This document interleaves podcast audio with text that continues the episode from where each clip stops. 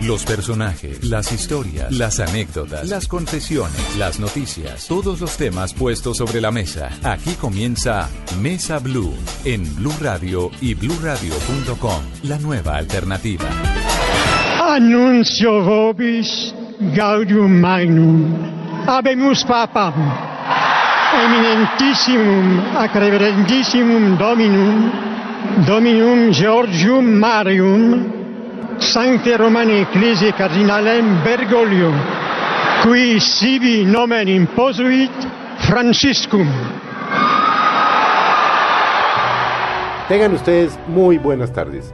Bienvenidos a Mesa Blue. Saludamos a los cientos, miles de oyentes que nos acompañan en Bogotá, Medellín, Cali, Barranquilla, Cartagena, Bucaramanga, Armenia, el norte del Valle, Tunja, Neiva, Villavicencio y por supuesto a todos los que nos escuchan a través de bluradio.com y de sus aplicaciones en los teléfonos inteligentes. Don Esteban Hernández, muy buenas tardes. Don Felipe Zuleta, muy buenas tardes. Qué buena tarde de domingo.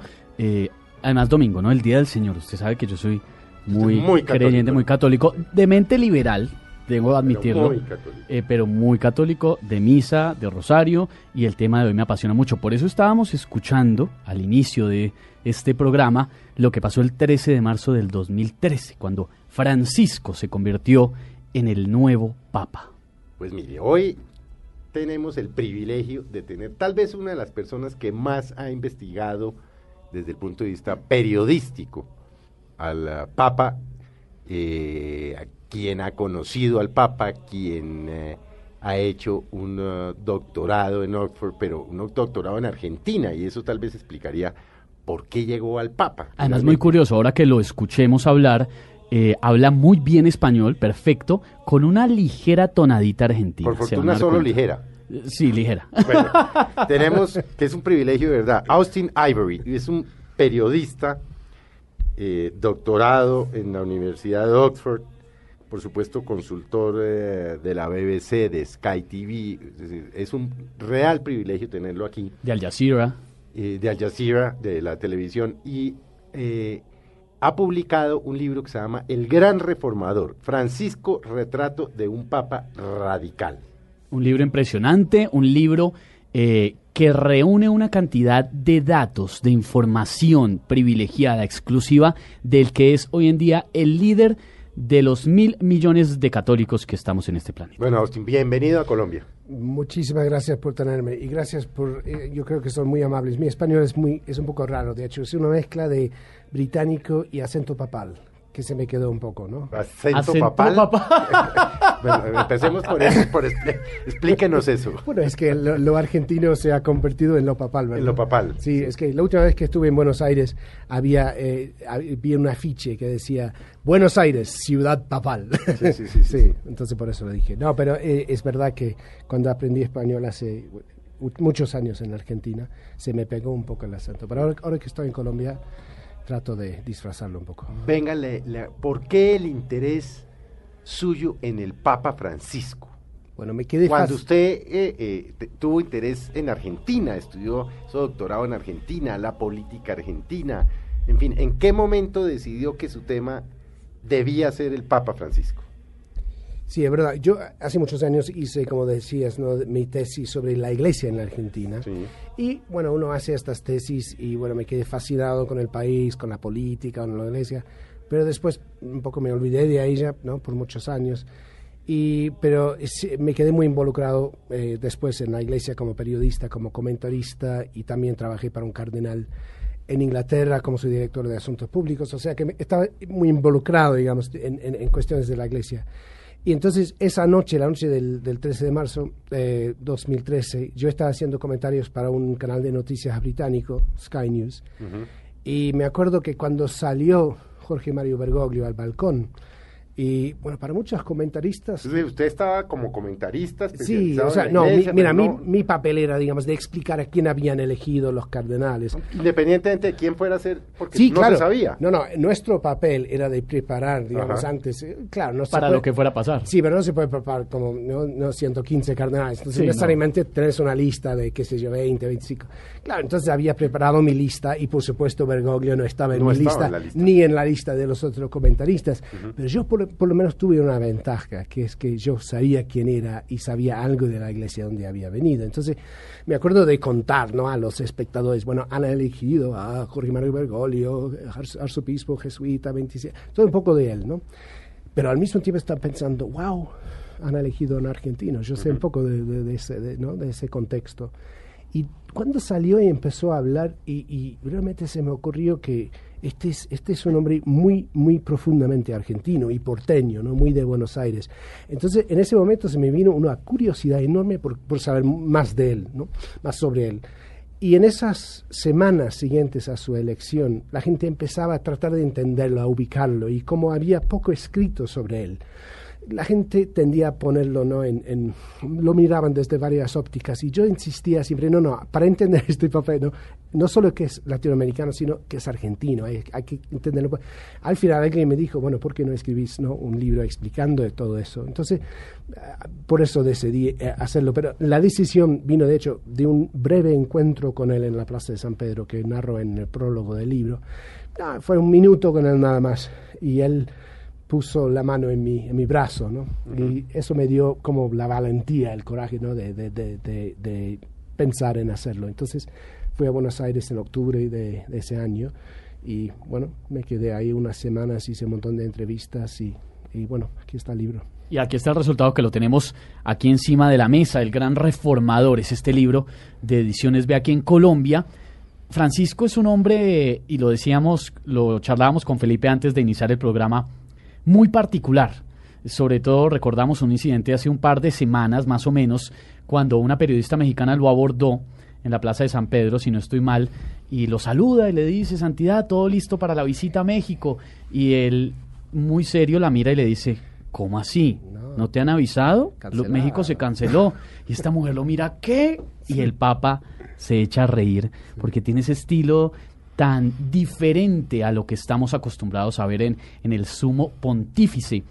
La gran revolución de Francisco. Este hombre tiene esa delgada línea entre, por supuesto, la fe muy firme, pero la política. Lo hemos visto en el Congreso de los Estados Unidos, lo hemos visto con los grandes líderes. La política está ahí encima, en su agenda, todo el tiempo.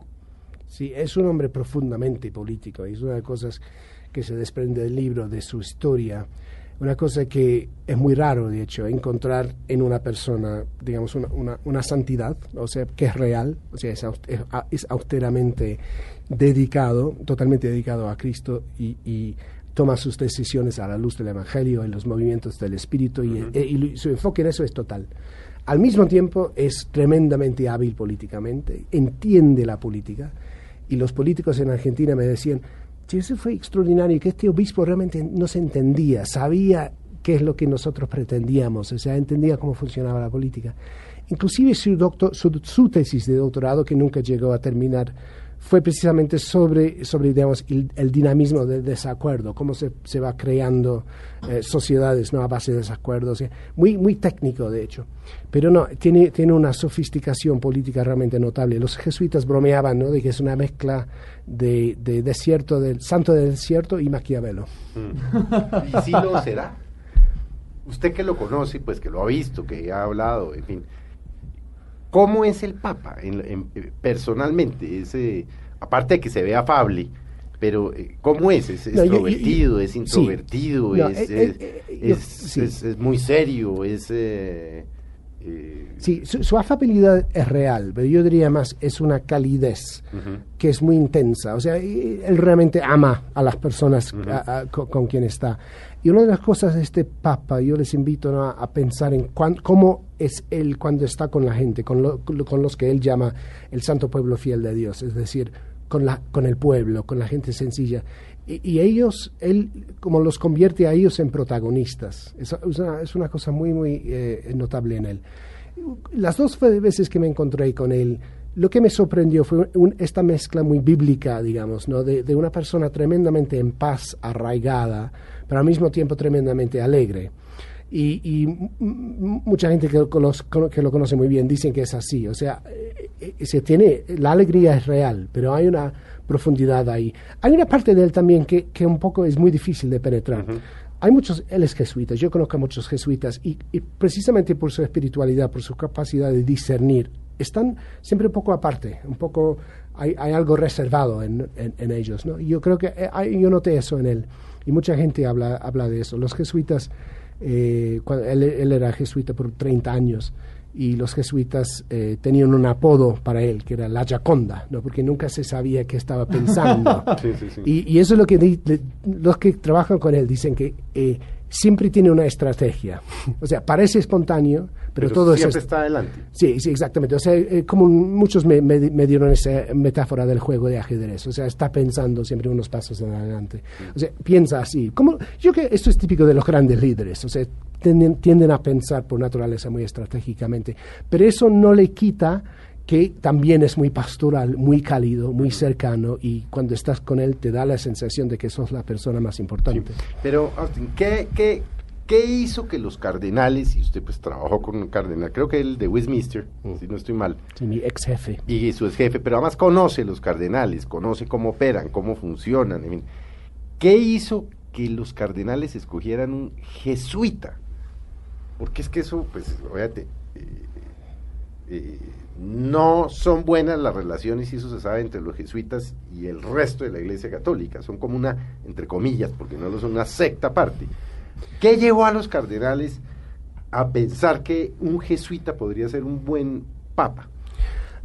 no sé si caracteriza, caracterizaría a los jesuitas como una secta aparte. No, no, no, no, no, por eso digo, sin pero, Pero, no, no, es verdad, pero, pero siempre se han visto a sí mismos como reformadores, digamos, con personas en la frontera, misioneros en la frontera. O sea, no, no es normal que un jesuita ocupe un alto cargo alto. En eso tienes toda la razón. Yo me acuerdo que porque una de las cosas que hacen los jesuitas es toman un, voto especial, se llama el cuarto voto. ¿no? ¿Ese cuál es? Porque yo estudié con los jesuitas, no, no, sé cuál es. Ya, no, es, es un voto que eh, supuestamente es secreto, pero no es tan secreto, sino es un voto de lealtad al Papa, ¿no? O sea, de, disponibilidad al Papa para que el Papa les pueda enviar donde, donde ¿no? se le antoja. Entonces, un periodista, me acuerdo después de la elección de Francisco, le pregunta al padre Lombardi, que es el portavoz del Vaticano y también un, sacerdote jesuita, le pregunta, o sea, él, se enteró por Wikipedia de este cuarto voto, entonces le pregunta a Lombardi si, si el nuevo papa, digamos, si este voto todavía aplica al nuevo papa. Y Lombardi empezó a reír y no pudo dejar de, reír tanto. Y, y, dijo, no, no, yo creo que no, yo creo que en ese caso, digamos, el cuarto voto no aplica porque él es el papa. Pero estaba como riéndose tanto porque es que eh, ustedes tienen que entender, dijo, ¿no? Nosotros los jesuitas nunca imaginaríamos que hubiera un papa jesuita. O sea, una cosa insólita. Totalmente, como el nombre también Francisco, ¿no? La idea de Francisco de Asís también. O sea, tantas cosas de, este, de esta elección de este papa son, realmente rompen, ¿no? Con la, con, la historia. Pero me hace la pregunta, ¿por qué él? Y para entender eso, hay, que entender una, hay una conjuntura de factores que tiene mucho que ver con la crisis de la iglesia en el 2012 Ustedes se acuerdan del Wikileaks, ¿no? Del mayordomo que filtraba los documentos. Los Batileaks. Los Batileaks, el escándalo de las finanzas. O sea, realmente el Vaticano se estaba convirtiendo en un escándalo permanente y también una distracción para los cardenales, ¿no? Entonces, eh, yo creo que eh, muchos habían decidido en la necesidad de un reformador. Eh, y luego se presenta Bergoglio, una figura muy desconocida en general en la Iglesia pero una gran figura para la iglesia latinoamericana. Y es una de las cosas que, que, revelo en el libro, es como él, su perfil se va construyendo en América Latina, especialmente a partir de la gran reunión de los obispos latinoamericanos en Aparecida, Brasil, en 2007 donde se desarrolla, digamos, la, gran misión de la, la iglesia la visión de la iglesia latinoamericana. Y empieza a hacerse evidente que América Latina se estaba convirtiendo en la fuente para la iglesia, digamos, la fuente de visión, de energía, de dinamismo. Era muy evidente que Europa y los Estados Unidos, los países ricos, la iglesia parecía incapaz de renovarse a sí misma. Entonces surge esa idea de alguien, digamos, que viniera del sur. Entonces él básicamente reunía todo lo que ellos habían decidido en esas reuniones que necesitaban. Alguien fuerte, alguien que sabía liderar, que sabía reformar, que no era de Roma, del círculo del Vaticano, y lejos de ello, él, a él no le gustaba Roma, o sea, no le gustaba estar ahí siempre, ¿no? Eh, eh, todos esos factores, y el hecho de que fuera jesuita, fuera austero, eh, un gran evangelizador, todos estos factores hacían que los cardenales empezaran a verlo como una posibilidad. Pero se quedaba una objeción principal, su edad. Y su edad fue la razón, era la razón por la que muchos periodistas descartaban a Bergoglio como ¿Qué posibilidad. tenía el Papa cuando- 76 años. Entonces la idea era que, bueno, si es, si, ¿cómo van a elegir a alguien de esa edad, no? si lo que necesitan es una renovación? Pero luego me dicen muchos cardenales, luego surge la idea de que, bueno, Benedicto ha renunciado, o sea, no es necesario que un papa esté ahí por tantos años. Y la idea de un pontificado corto, ok, no, puede ser eh, posible. Entonces, a partir de ese momento empezó a, a- correr para adelante, digamos, su candidatura. Pero la- los conclaves siempre hay una dinámica ahí que es difícil de explicar. Y yo, yo trato de explicarlo en el libro, pero bueno, al final sale, el elegido. complejo y fascinante lo que pasa en los cónclaves, porque es una cosa, una tradición de tantos años que tiene todo este tema místico, que se encierran a tomar la decisión hasta que no haya humo blanco. Es una cosa supremamente mística y emocionante para millones y millones de personas. Y lo que estaba diciendo Austin hace un momento sobre la influencia de Latinoamérica en la actual Iglesia Católica, a los pocos meses de ser elegido Papa, Francisco, eh, si se me permite la expresión, se midió el aceite en la Jornada Mundial de la Juventud en Río, eh, con millones de jóvenes que llenaron la playa de Copacabana, pero que no lo hace ningún artista internacional de la talla más alta Cuatro millones. impresionante, que lo que es lo que comprueba, lo que o nos reafirma lo que está diciendo Austin sobre ese poder de Latinoamérica en la actual Iglesia Católica. Pero Francisco es de unos matices eh, complejos en un tema. Hay unos que creen que es impresionantemente liberal. Hay otros que creen que no, que todo lo contrario, que es ultraconservador. En la Argentina, y Austin nos lo decía hace un momento, incluso en momentos con su tonada gaucha, que se le siente, eh, que, que no había mucha información de él. Lo eligen papa y la gente se mete a internet a averiguar y no encontraron casi porque no hay entrevistas, porque se sabía poco de él. Y en la Argentina tiene un- tenía una fama como más recia de la que lo hemos visto, un papa afable, abierto al diálogo, eh, dos visiones completamente diferentes. Sí, había varias narrativas en torno a él en el momento de su elección y también en la Argentina, es decir, en una figura hasta cierto punto de misterio para la gran mayoría de los argentinos, que, que estaban acostumbrados a verlo en la, televisión en los grandes momentos como el 25 de mayo, que es un gran momento de la televisión, de la peli, pero momentos, digamos, más de ceremonia. Claro, tenían también fama de sus homilías que eran muy duras a veces con el gobierno, o sea, y tenía y tenía mucha fama de muchas cosas. Con la Kirchner peleó fuerte. Sí, no, fue la cosa con los Kirchner fue fue una cosa realmente impresionante y bueno, ya y ocupa gran parte de, de la última parte del, del libro. Pero sí, o sea, la gente sabía eh, bastante de él, pero no lo conocía muy bien, en parte porque nunca daba entrevistas, no tenía, no tenía ese perfil. Entonces, pero es, un- es una cosa que le pasa todo el tiempo en su vida, que hay momentos en que él aparece, como yo utilizo la metáfora de un gaucho que ap- aparece en el alba corriendo, ¿no? que, que- que- galopeando, perdón, galopando desde la, desde la, aparece desde la nada.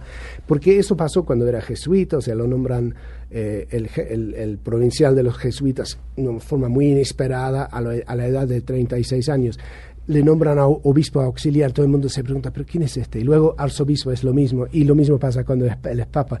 Y yo creo que en parte porque él, es man- él mantiene un perfil muy bajo a propósito, porque no, y eso parece un, un gran, muy paradójico, porque tal vez este es el papa más mediático, digamos, que hemos tenido en, en toda la historia. Pero más que Juan Pablo II. Bueno, Juan Pablo II era mediático de otra forma. Lo que pasa es que eh, la época de Juan Pablo II fue muy mediático, sacó hasta CD, cantó, era impresionante, pero como no le tocó la era de las redes sociales y Eh, el eh, impacto. eh, eso, y nunca, por ejemplo, Juan Pablo II nunca daba entrevistas.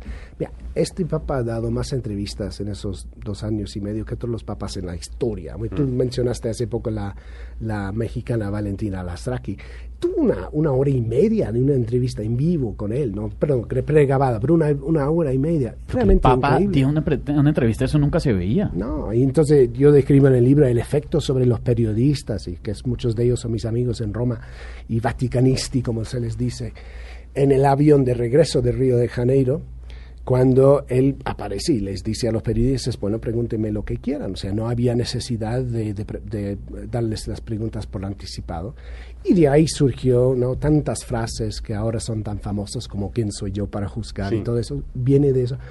Esa espontaneidad, eh, esa sencillez, esa inmediatez, esa humanidad, es una de las características, esa cercanía, es una de las grandes características de este hombre, este pontificado.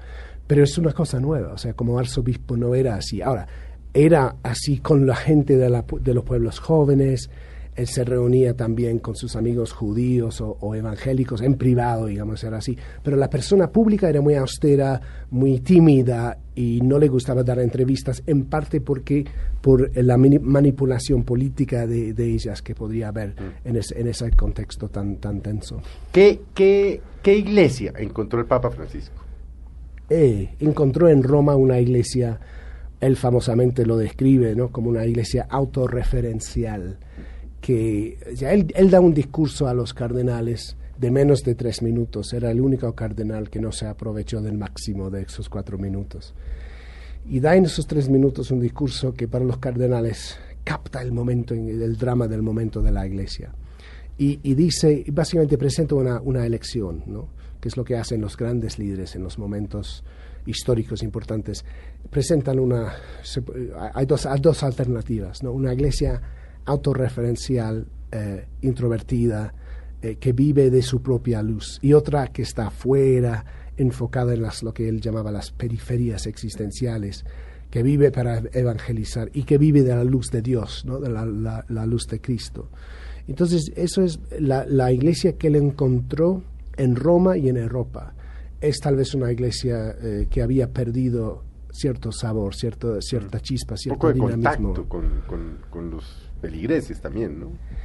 Yo creo que en parte es... Muy es- distante. Sí, eh, y muy cómoda. O sea, apegada materialmente, ¿no? Muy segura de sí mismo materialmente. Pero bastante... El gran, el gran gr- drama en, en Europa, ¿no? De donde yo soy, es que la iglesia... La iglesia, la, la gente, la gente es religiosa, pero es como si no les importara tanto. O sea, si van a la iglesia es... Mientras que aquí en América Latina hay, hay algo muy vivo acá, hay algo esencial. O sea, la fe es mucho más vivida intensamente acá. Eh, y, y en parte es donde se ubica la iglesia. Acá la, la iglesia se identifica con, las, con los- las periferias, con los márgenes, con los pobres, ¿no? De una manera en que en tal vez... Entonces, eh, eh, en, en parte ese, ese- Bergoglio vino al, al pontificado eh, por supuesto ahora no como un argentino, como el pastor de la Iglesia Universal, con una misión de renovar la Iglesia Universal. Y lo hace, digamos, tomando el, el gran, la gran visión de la Iglesia latinoamericana y la convierte en la misión para la Iglesia Universal. Y el gran documento que expresa eso fue el, el, el, eh, Evangelii Gaudium de su primer año, que es básicamente la re- reedición del documento de Aparecida de los obispos latinoamericanos.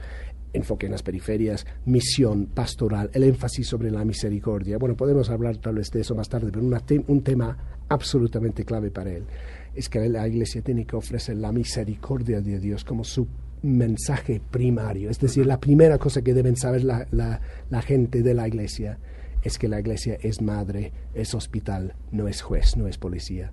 Y eso sí es un, es un cambio significativo en la cultura de la iglesia. Claro, eso es lo más impresionante. Francisco está ofreciendo una iglesia abierta al diálogo, que tiene literalmente los brazos abiertos, no esa iglesia que muchos han conocido o hemos conocido, que te juzga, que te dice lo que está mal o lo que está bien. Él busca esa verdadera renovación, pero sin cambiar los fundamentos, lo esencial.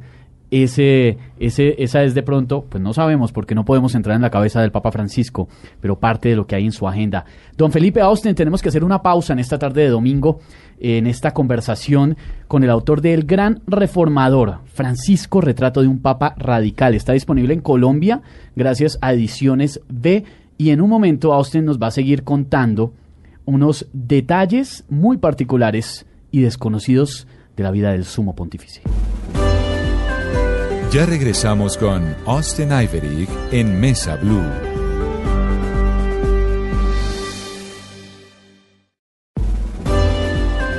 Continuamos con Austin Iverig en Mesa Blue.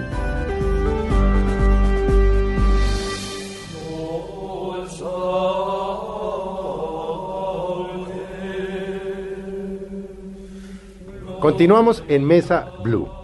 Austin Ivory, un periodista, doctor en la Iglesia Católica Argentina. Y por supuesto el autor del libro del que hemos estado hablando, El Gran Reformador, Francisco Retrato de un Papa Radical. Como lo hemos dicho, tal vez uno de los hombres que más conoce al Papa, que más ha investigado sobre la vida del Papa. Y por supuesto, habría que preguntarle es por qué Francisco es el gran reformador. ¿Qué iglesia eh, encontró, por supuesto, nos ha dicho usted, una iglesia cerrada y tal, pero ¿por qué lo hace a él el gran reformador? ¿Y qué problemas le ha traído al Papa Francisco ser el gran reformador de la iglesia? El título del libro es, eh, provoca en dos sentidos. Eh, la palabra reformador y la otra parte, Francisco, retrato de un papa radical. Radical. Yo muchas veces cuando, cuando digo que eh, la razón de elegir el título es que quiero explicar que es un reformador pero no es Lutero, es un radical pero no es Che Guevara, que pertenece a una tradición de reforma radical católica que se remonta a la Edad Media, que sería muy reconocible en, en figuras como San Francisco de Asís. Personas que vienen, que llegan desde la periferia, que buscan que la iglesia vuelva a su esencia, de que, em, de que deja de estar apegada al poder, al estatus, al ego, al, ¿no? sino que eh, volviera a encontrarse en los pobres, en, el compromiso eh, para con los heridos, que, eh, que ofrece, digamos, el, el Evangelio sin, sin las otras cosas que a veces distraen de ello. Ese, ese reenfocar ¿no? es muy típico de los grandes reformadores de la Iglesia. Ahora, lo que es muy sorprendente es que en este caso el reformador es el Papa, ¿no? Normalmente estos movimientos de reforma empiezan en la periferia, pero no llegan, digamos, al, al, centro. Pero la Iglesia se ha renovado constantemente a lo largo de la historia cuando el centro se abre a la periferia. Eh, yo siempre digo, hay, o sea, el ejemplo aquí es Jesús empieza en Galilea y termina en Jerusalén. Es decir, Dios aparece primero, Jesús eh, aparece primero a los, a los más marginados, ¿no? a los pescadores eh, y no, no a los escribanos. Y, y, es verdad con la reforma en la iglesia. Entonces, es, él pertenece a esa tradición de reforma. Es decir, está reconectando el centro con la periferia, está abriendo nuevos canales que permiten la renovación de la iglesia desde la, desde la periferia. Entonces, el hecho de que él mismo venga del lejano sur, como él dijo en ese, esa misma noche de su elección, el hecho de que sea jesuita, el hecho de que sea un cardenal que siempre se negaba a pasar sus noches en las, esas fiestas gala a las cuales siempre están invitados los cardenales, ¿no? Para recaudar fondos. Él siempre decía que no, porque quería acostarse a las 10 porque tenía que despertarse muy temprano para rezar y porque prefería pasar su tiempo libre en las villas miserias con los pobres. Es, es decir, es ese tipo de perfil de persona eh, que es apropiado para este, para este momento. Ahora, ¿qué, qué tipo de reforma es? Es, es una reforma, eh, no está cambiando no está cuestionando, no está diluyendo ni socavando ninguna doctrina católica, ninguna enseñanza de Jesús que preserva la iglesia. Hay una crítica conservadora a él que dice eso, que alega eso. Y yo siempre les digo, pero denme un ejemplo. O sea, él, ha, él ha repetido, ha reforzado la, la, doctrina de la iglesia sobre la anticoncepción, no sobre el matrimonio. No hay nada que diga el Papa que no vaya a, la, a los orígenes, a la Biblia, a los evangelios, a, no se ha apartado, por el contrario. Ha estado siempre. No, no solo no se ha apartado del Evangelio, sino que el Evangelio el, y la figura de Jesús es el modelo para él. Pero no solo eso, que también es fruto de una tradición católica. por ejemplo, el sacerdocio masculino, o sea, perdón, el sacerdocio, eh, el celibato, o sea, él no tiene un problema eh, con eso. Eh, sacerdocio masculino, veneración de la Virgen, religiosidad popular, o sea, todo eso es muy de él. En ese sentido, es un, es un católico tremendamente tradicional y ortodoxo como era San Francisco de Asís. Ahora, entonces, ¿en dónde está la radicalidad de este Papa? ¿Por qué es un agente? Porque es evidente que es un agente de cambio. Está teniendo un efecto catalizador y transformador sobre la Iglesia y el efecto y la, mirada, la visión, la percepción de la Iglesia que tiene gente especialmente fuera de la Iglesia. ¿Dónde está ese dinamismo? ¿De, de dónde viene? Bueno, esto es un poco algo que pretendo en el libro exponer y explicar. Y, pero viene en el fondo de esto. Él está buscando una conversión pastoral de la iglesia, de tal forma que él quiere que la gente sepa, primero, que Dios los ama, los acepta, los quiere, los perdona incondicionalmente. Eso es lo que él llama el querigma, el, el primer, el mensaje primordial de la iglesia. Y el problema tal vez con la iglesia ha sido que ha, ha, preferido quedarse, digamos, en la comodidad de sus verdades y sus doctrinas, sin salirse de sí misma. Entonces el Papa siempre dice, yo prefiero una iglesia accidentada ¿no? que una iglesia que se queda dentro. mi libro está lleno de estas metáforas que él empezó a usar en los años 80 y sigue usando como Papa. Una de las cosas que dijo unos meses antes de su, de su elección, dio un retiro a la gente de Caritas de Buenos Aires, y hablaba de, que el problema es que la iglesia pretende em, tener a Jesús atado en la sacristía y no le deja salir. ¿no? O sea, esa idea que él tiene, que la iglesia tiene todo lo posible para evangelizar, para, pero no lo hace. ¿Por qué? Por, bueno, y eso es lo, él está buscando en ese sentido reformar la iglesia, purificándola, ¿no? haciendo que se desapegue ¿no? de sus adicciones y se enfoque en la misión, en salirse de sí misma. Y ahí está su radicalidad. Y funciona. Y funciona porque este énfasis en la misericordia tiene un efecto sobre la gente. Estamos diciendo eso antes. Yo, como su biógrafo, ¿no? todo el mundo comparte su opinión conmigo, los taxistas, quien sea, ¿no? Sí, todo el mundo le debe decir, oiga, claro, yo opino esto del Papa, esto, esto, todo el tiempo. Y, bueno, muchas veces me dicen en Inglaterra, entonces, oye, no me gusta la Iglesia Católica, no estoy de acuerdo, no me gusta, pero me encanta este Papa. Entonces, ¿qué hace que a la gente y entre ellos, eh, me incluyo yo, le guste el Papa. Bueno, yo voy a hacer... Sin que le guste la Iglesia. Eh, yo voy a hacerte la misma, esa misma pregunta ahora. ¿Por qué? Tú me decías... No, a mí, no, a mí, a mí me, básicamente que me parece transparente. Ok. Lo veo como un ser humano transparente. Lo que, lo que veo es lo que es. Y esa es la percepción que yo tengo. No tiene... Eh, no tiene huesos en el closet. Ok. Y a mí por eso me gusta, a diferencia de los anteriores. Benedicto, por supuesto, no me gustaba ni cinco.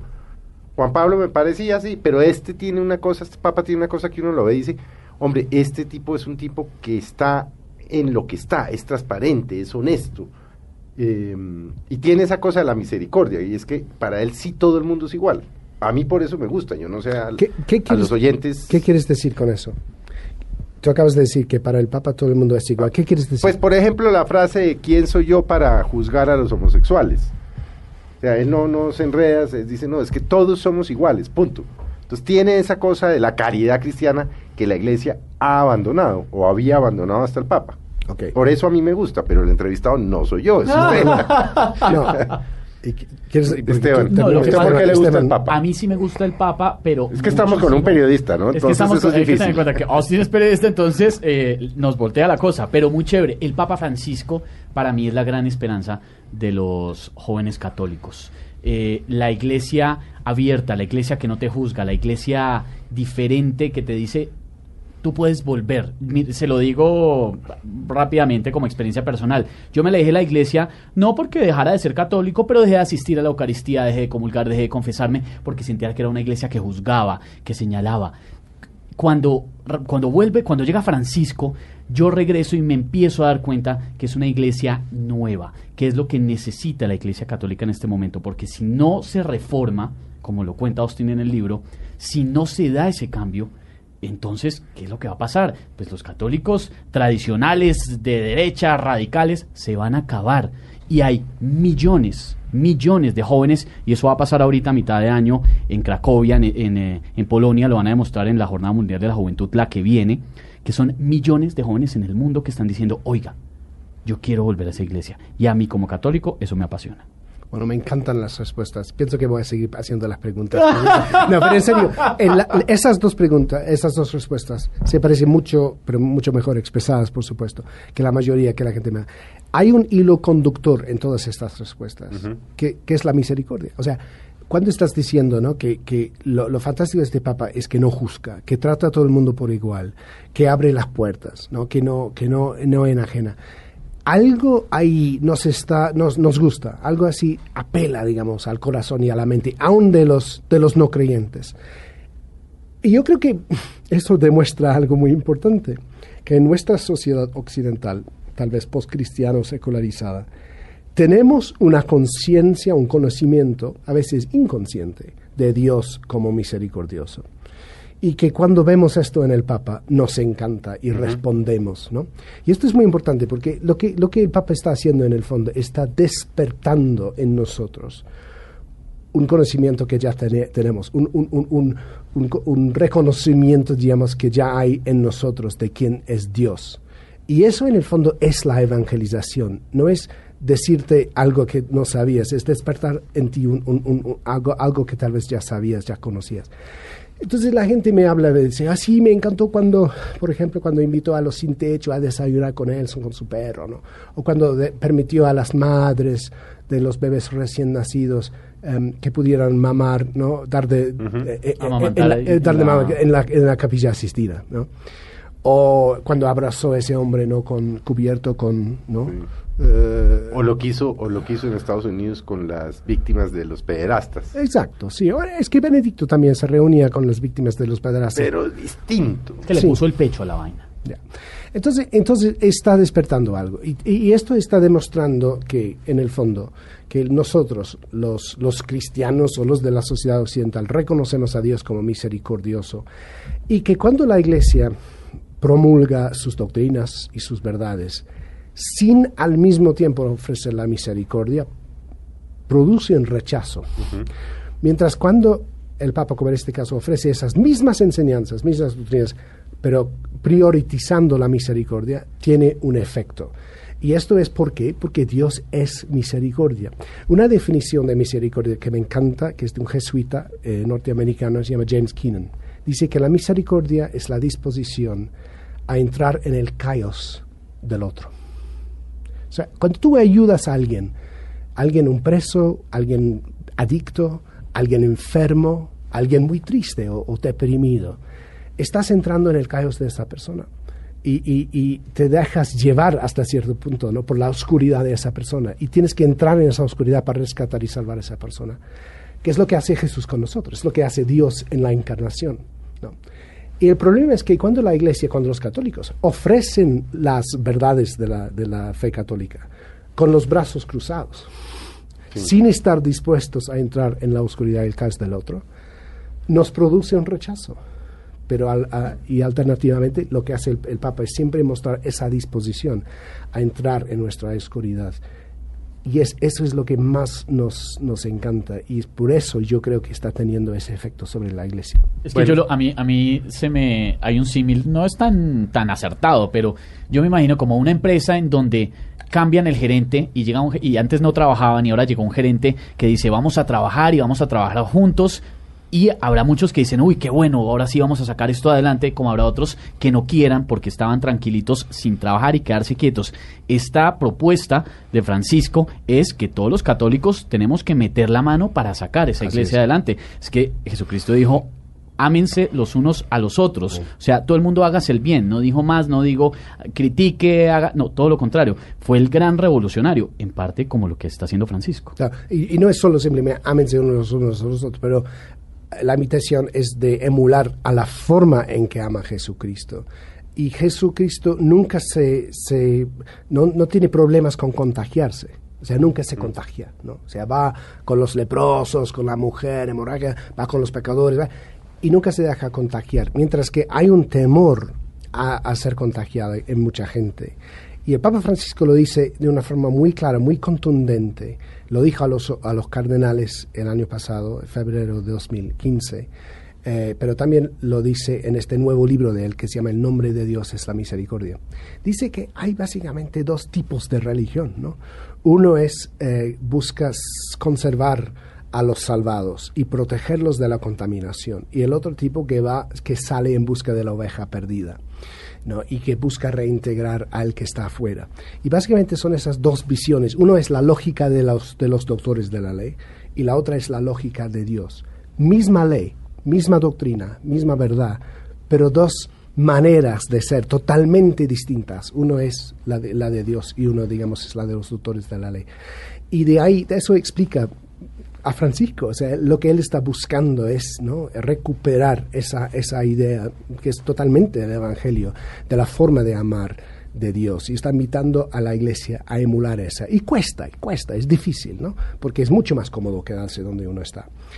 Y la oposición a él viene precisamente de los que están muy aferrados digamos, a la ley, y los que tienen mucho miedo a dejarse contaminar. ¿no? Tiene un grupo adentro. Una oposición fuerte dentro de la iglesia. Muy fuerte dentro de la iglesia. Totalmente. Bueno, dentro del, por ejemplo, del colegio episcopal, yo vi eso en el sínodo, yo asistí a los dos sínodos en Roma, y ese grupo minoritario pero sustancial de cardenales y obispos tremendamente preocupados por él, tremendamente preocupados por la dirección de este pontificado, por el énfasis en la misericordia y todo eso. Luego existe otro grupo de opositores, y esos son un poco más entendibles tal vez en el Vaticano. O sea, los burócratas en el Vaticano te dicen, oye, todo esto es, todo es imprevisible, no hay plan, no hay estructura, no, nunca sabemos qué va a pasar, porque este es un papa tremendamente imprevisible, ¿no? Y eso les preocupa mucho.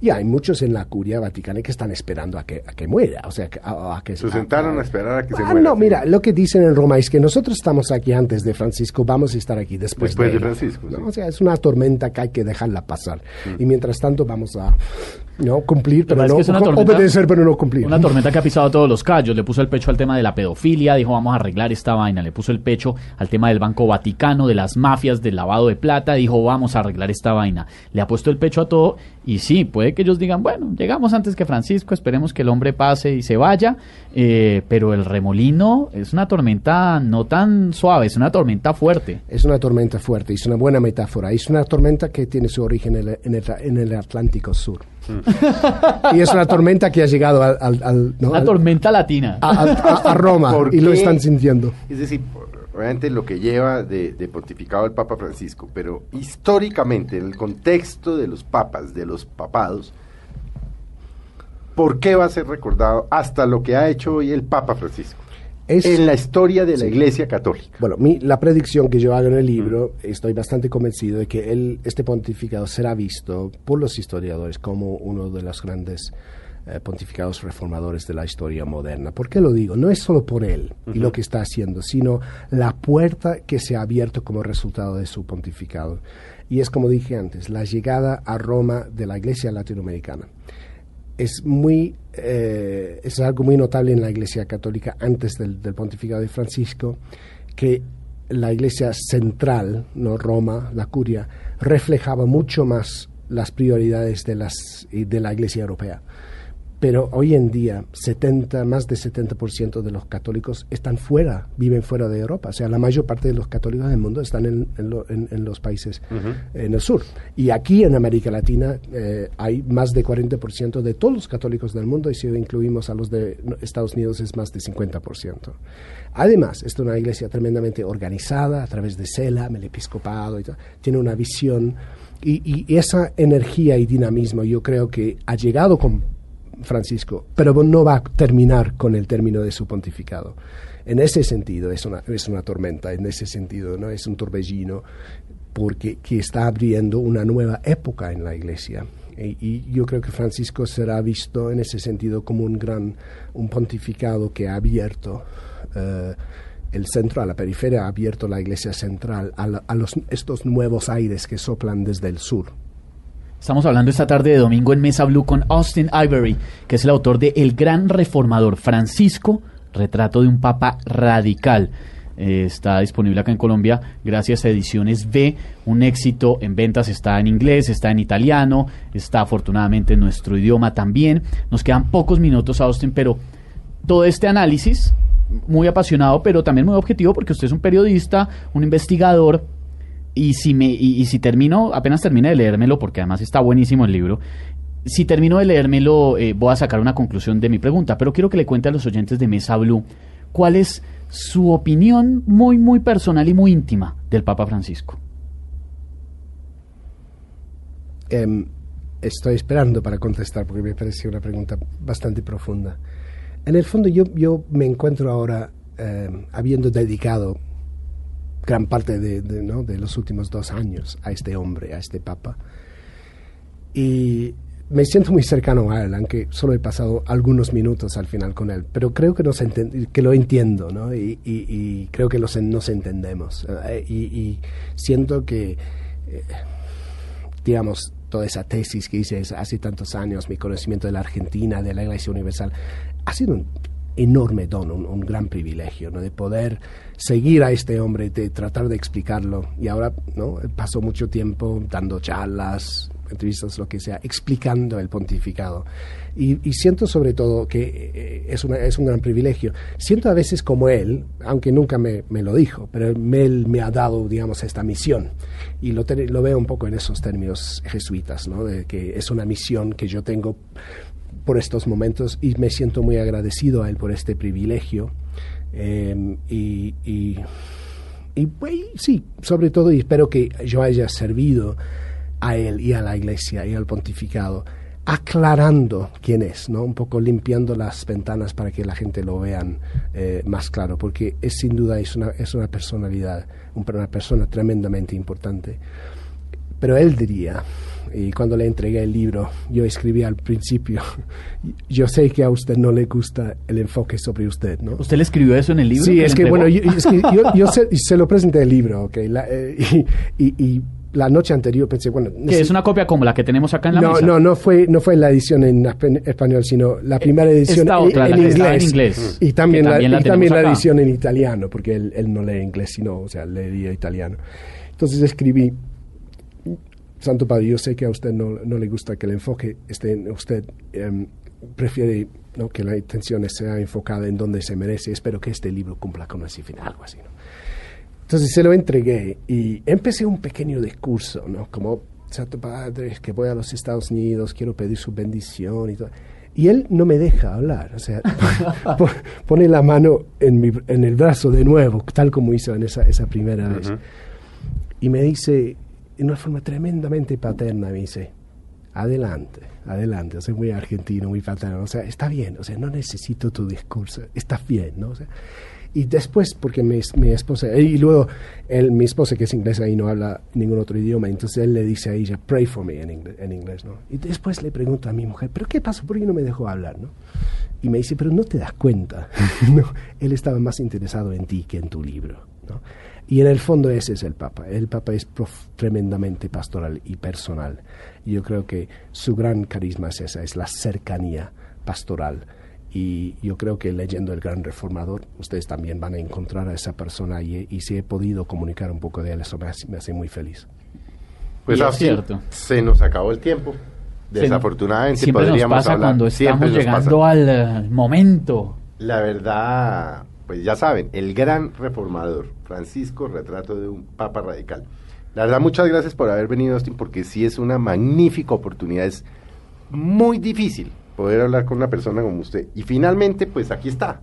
Y finalmente, que está, gracias a Dios, en Colombia eh, y que tuvimos esta oportunidad de charlar, como dijo Austin, para limpiar las ventanas, para que cada uno tome su propia conclusión, pero basado en la verdad y si usted quiere hacerse una idea del Papa Francisco, Mejor que una idea. si quieren este conocer al Papa Francisco, literalmente. sin haberlo visto, este es el libro que Y todos los secreticos que están en el libro, que por supuesto no contamos, pero que ahí están. Yo me he leído varias cositas, le cuento. Bueno, Austin, muchas gracias. Ha sido realmente un gustazo. Muchísimas gracias. Y a ustedes muchas gracias por habernos acompañado esta tarde en Mesa Blue. Hay que ir a misa ahorita. Yo me voy para misa. Los que van a misa van a misa. Caminen. Como y nos eh, vemos, nos oímos dentro de ocho días en Mesa Blue. Acaben de pasar una tarde muy agradable en compañía de sus amigos, de su familia y ya saben, si quieren conocer al Papa, busquen el libro, El Gran Reformador. Tengan ustedes muy buenas tardes.